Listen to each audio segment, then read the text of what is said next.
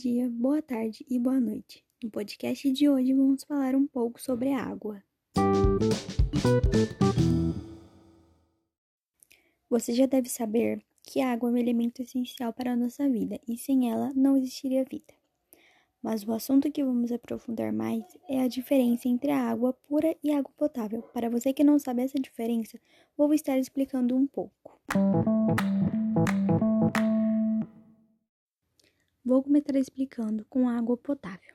A água potável não contém substâncias nocivas à saúde, tanto dos seres humanos quanto dos outros seres vivos.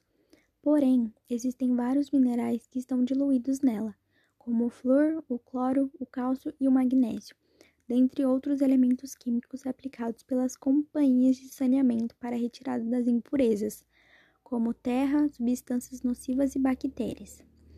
Já água pura não possui nenhuma substância em sua composição, além de hidrogênio e oxigênio.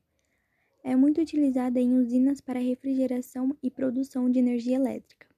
Ao contrário da água potável, não é encontrada na natureza. Para obter água pura, é preciso que ela passe por um processo de destilação. Vale ressaltar que a água pura não é própria para o consumo, tanto humano quanto animal ou vegetal por não possuir sais minerais que estão necessários aos seres vivos. Os purificadores mantêm estes sais retirando as impurezas e o excesso de substâncias químicas deixadas pelo tratamento das companhias de saneamento.